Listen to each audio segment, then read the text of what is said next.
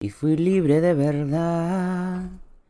Guardaba todos mis sueños, castillos de cristal, poco a poco fui creciendo y mis fábulas de amor se fueron desvaneciendo como pompas de jabón. Te encontraré una mañana dentro de mi habitación y prepararás la cama para dos.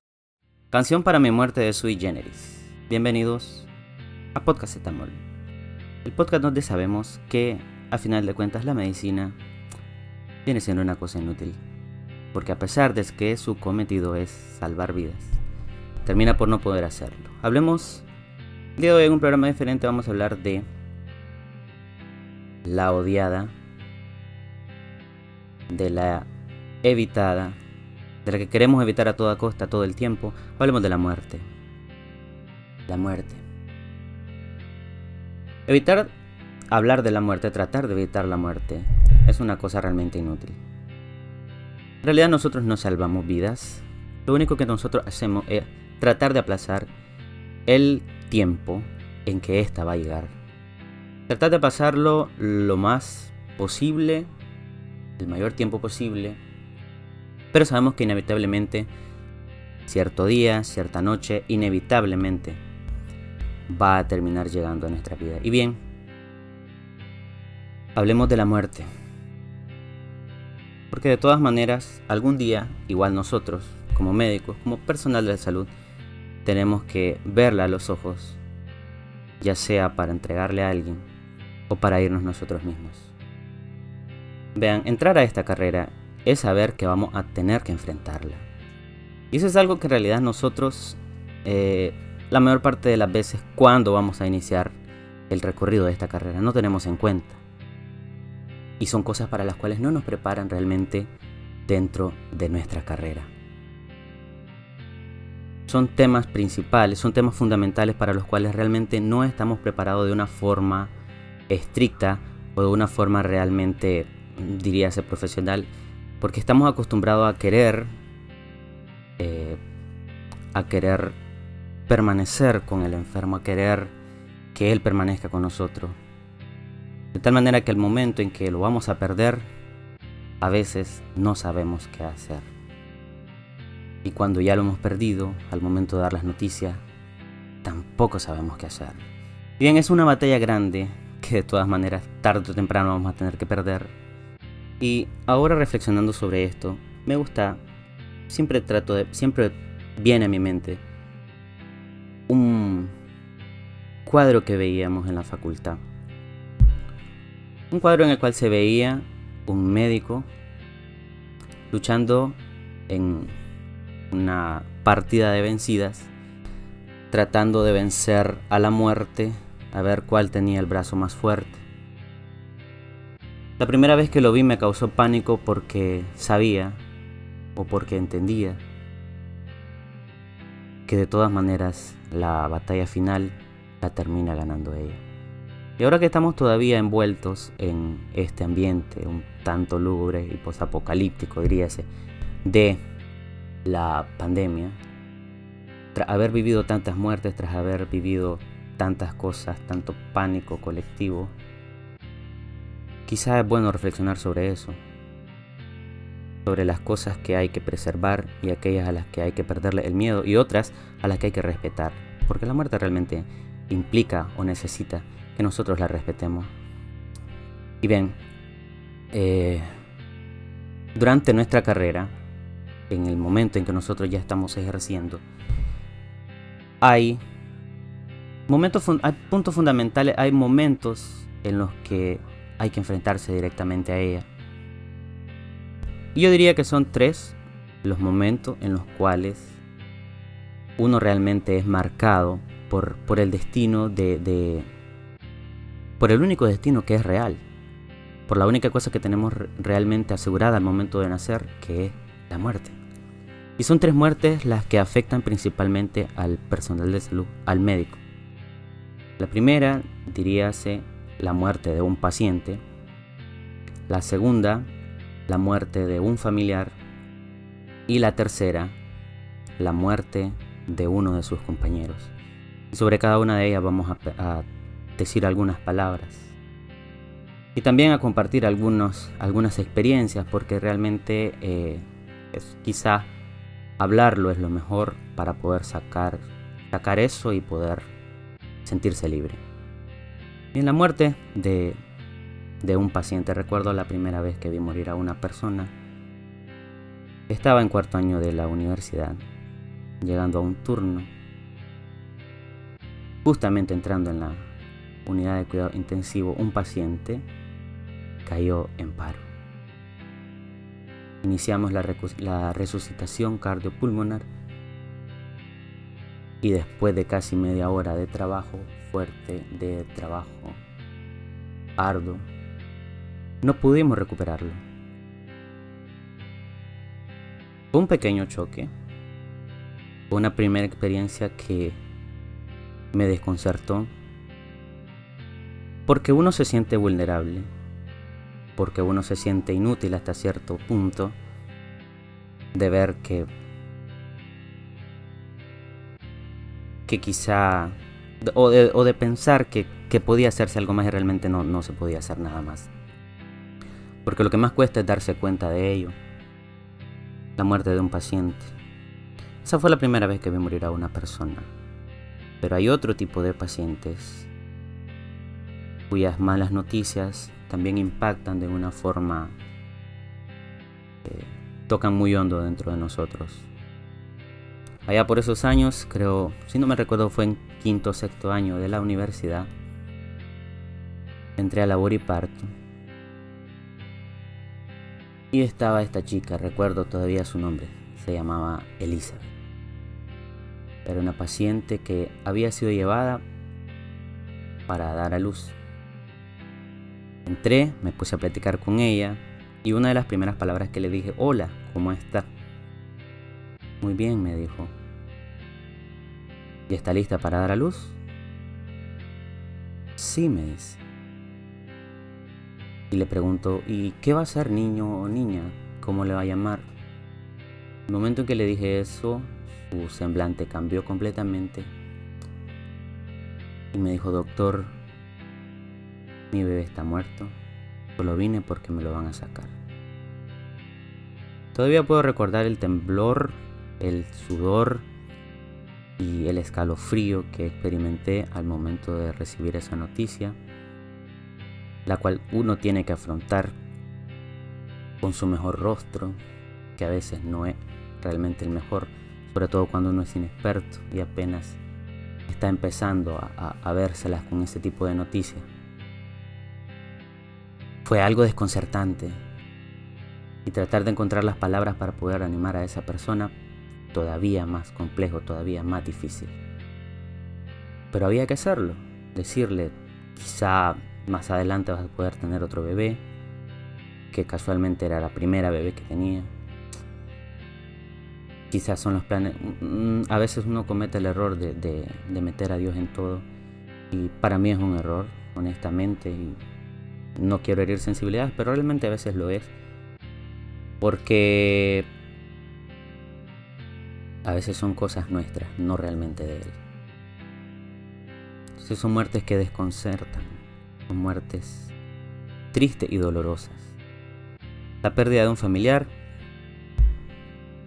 La gente piensa a veces que el médico, por ser médico, realmente tiene la solución a todo y que nunca se las va a ver en una situación como esa. Pero realmente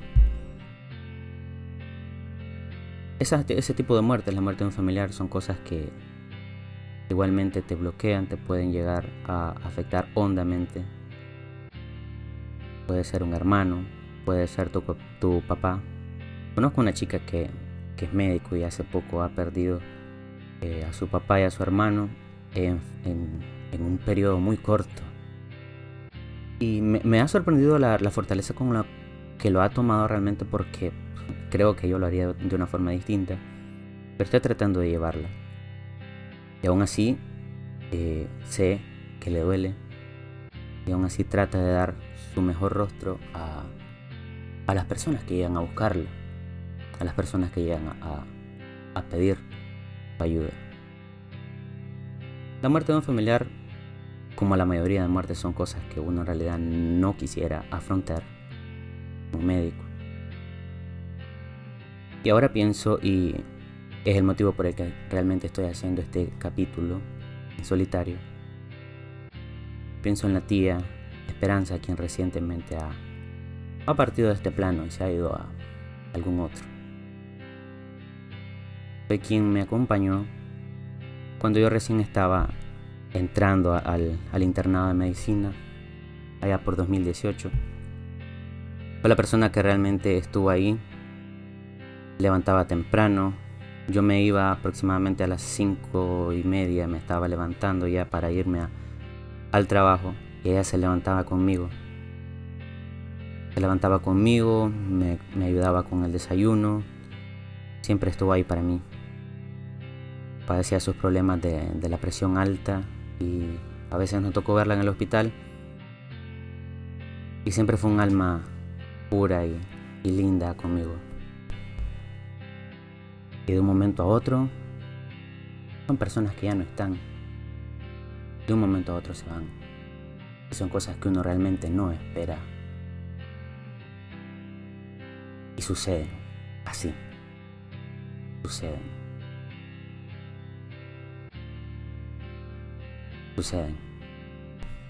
Tercer tipo de muerte que creo que nos afecta bastante es la muerte de uno de nuestros compañeros. Y esa es una muerte que, es un tanto más frecuente. A veces es la muerte de uno de nuestros maestros, a veces la muerte de un compañero de clase. Cuando digo compañero de clase pienso allá por 2015 en Nahum, que estaba en segundo año de medicina y murió de un ataque de asma de un momento a otro ya no están con nosotros. Pienso en Reader, quien habría salido este año pasado de medicina y murió recientemente.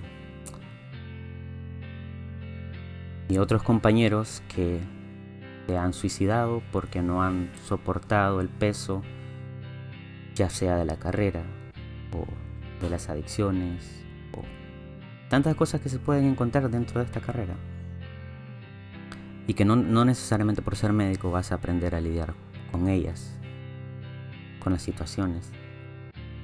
Hace poco tuvimos el caso de otro médico en la costa que se suicidó. Y es que en realidad no estamos preparados, por así decirlo, para, todavía acá estamos en pañales con este tipo de, de, temas de salud mental. El día de hoy seguimos estigmatizándola, Seguimos pensando que es un tema innecesario e irrelevante porque queremos actuar como máquinas. Queremos actuar como lo que no somos. Máquinas. No somos máquinas. Son muertes que duelen y que al principio uno las toma con negación. Porque uno pasa todas las etapas que que se prestan durante el periodo de duelo. Negación, ira, negociación, depresión y al final la aceptación. Pero lo primero es negarlo. Esto no es verdad. Mi compañero sigue ahí. Me va a escribir pronto. Acabo de hablar con él. Cosas como esa. Y que si nosotros las permanecemos en negativa, nos pueden llevar a cosas más graves Posteriormente podríamos llevarnos a la ira que podríamos desatar en contra de los mismos pacientes que no son los culpables, de nuestros otros compañeros o de nuestra familia que tampoco tienen la culpa. En realidad no se trata de buscar culpables, se trata de aceptarlo y superarlo.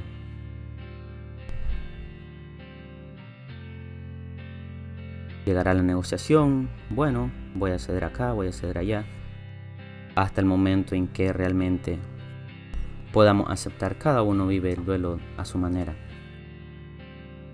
Cada uno vive el duelo a su manera.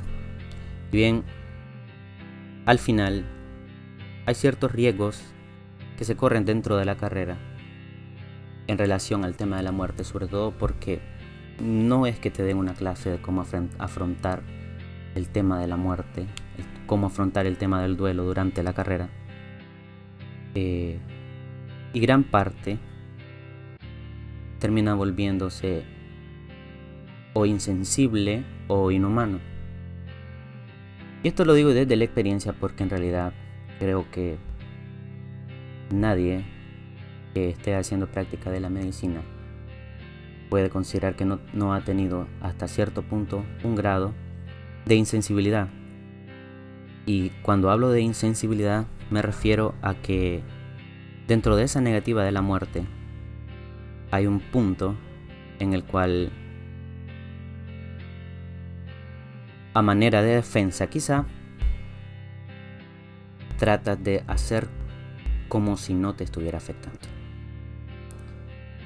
Y hay dos momentos dentro de la práctica médica que a mí me han a los que yo recurro o pienso, en los que pienso cuando hablo de insensibilización y que me sucedieron a mí. El primero fue durante el internado de medicina. Ya había visto quizá mucha gente morir. Y perdimos a un anciano de aproximadamente 80 años. Y yo reflexionaba después de ello porque aproximadamente él murió a las 11 de la noche Fuimos, tratamos de recuperarlo, no pudimos. Cinco minutos después estábamos comiendo pizza. No diría que es una falta de respeto eh, ni nada, pero realmente fue como una forma de evitar pensar en la muerte de ese anciano. Le hicimos sus papeles, sus, su acta de defunción. Cinco minutos después estábamos comiendo pizza. Una especie de insensibilización para no pensar en ello. La otra muerte que recuerdo y que pienso que ilustra de cierta manera la, insensibilización en la que a veces llegamos a caer, que no es que sea mala, sino que si es mucha, podría llegar a afectar el resto de nuestras relaciones si no lo sacamos, si no lo hablamos con alguien. Eh, nos llevaron a un bebé cuando estaba de servicio social llevaron a un bebé que estaba muy deshidratado, sumamente deshidratado. Nos intentamos canalizarlo, ya no había manera, las venas ya no se le encontraban. Y cinco minutos después de que el bebé llegó, se fue apagando entre nuestro brazo y murió justamente en mi brazo. No hubo nada que hacer. Su mamá se desató en llanto, empezó a pues, lo natural a negar mi bebé no puede estar muerto, cosas como eso, llorando por mi culpa, por mi culpa.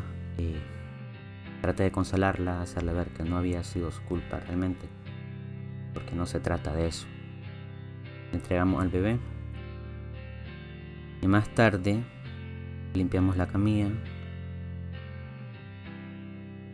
Me acosté sobre la camilla pensando en lo que había pasado pero me quedé dormido porque estaba agotado. A pesar de todo, sí, era una muerte, pero estaba agotado y había que dormir. Un quizá pequeños destellos de, de defensa en, cuanto a, la situación de la muerte de, alguien.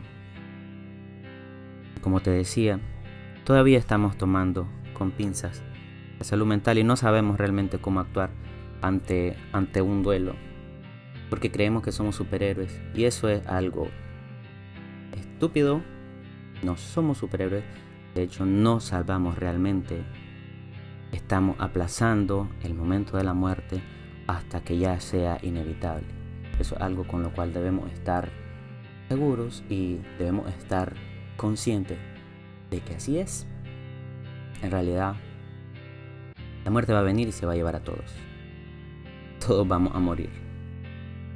Todos vamos a morir.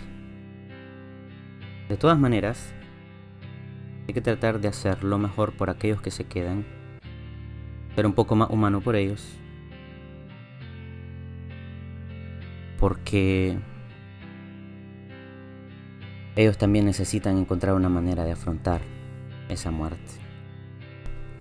Quizás se me estaba olvidando ahí dentro de esto, eh, de las situaciones de muerte y todo, eh, situaciones muy especiales y muy tristes en las cuales ves la muerte en los ojos de una persona y sabes desde el momento en que esa persona está entrando que no le queda mucho tiempo. Que quizá en, en unas horas, en unos minutos, esa persona ya no va a estar con nosotros. Y lo único que nos queda es seguir. Hubo una ocasión en que en 24 horas miré pasar tres pacientes por la misma camilla porque todos morían rápido. Todos sabemos lo que sucedió en 2020, la cantidad de muertos, el agotamiento del que fuimos testigos y el que experimentamos en persona y quizá del, del cual no nos hemos terminado de recuperar como médicos, como personal de salud y que es necesario que recibamos ayuda por ello y que seguramente la mayoría de nosotros no le está buscando y deberíamos porque quizá todavía estemos en negación. Y bien, una pequeña reflexión sobre la muerte. Antes de irme, quiero dejarle un, poema que fue erróneamente atribuido a Pablo Neruda, sin embargo no se sabe realmente quién es su, su autor. Se llama Quien muere. El poema nos dice, muere lentamente quien no viaja, quien no lee, quien no oye música, quien no encuentra gracia en sí mismo. Muere lentamente quien destruye su amor propio y no se deja ayudar. Muere lentamente quien se transforma en esclavo del hábito, repitiendo todos los días los mismos trayectos. Quien no cambia de marca, no se atreve a cambiar el color de su vestimenta, o bien no conversa con quien no conoce. Muere lentamente quien evita una pasión y su remolino de emociones, justamente estas que regresan el brillo a los ojos y restauran los corazones destrozados. Muere lentamente quien no gira el volante cuando está infeliz con su trabajo o su amor quien no arriesga lo cierto ni lo incierto para ir detrás de un sueño, quien no se permite ni siquiera una vez en su vida huir de los consejos sensatos. Que estés bien, nos seguimos escuchando.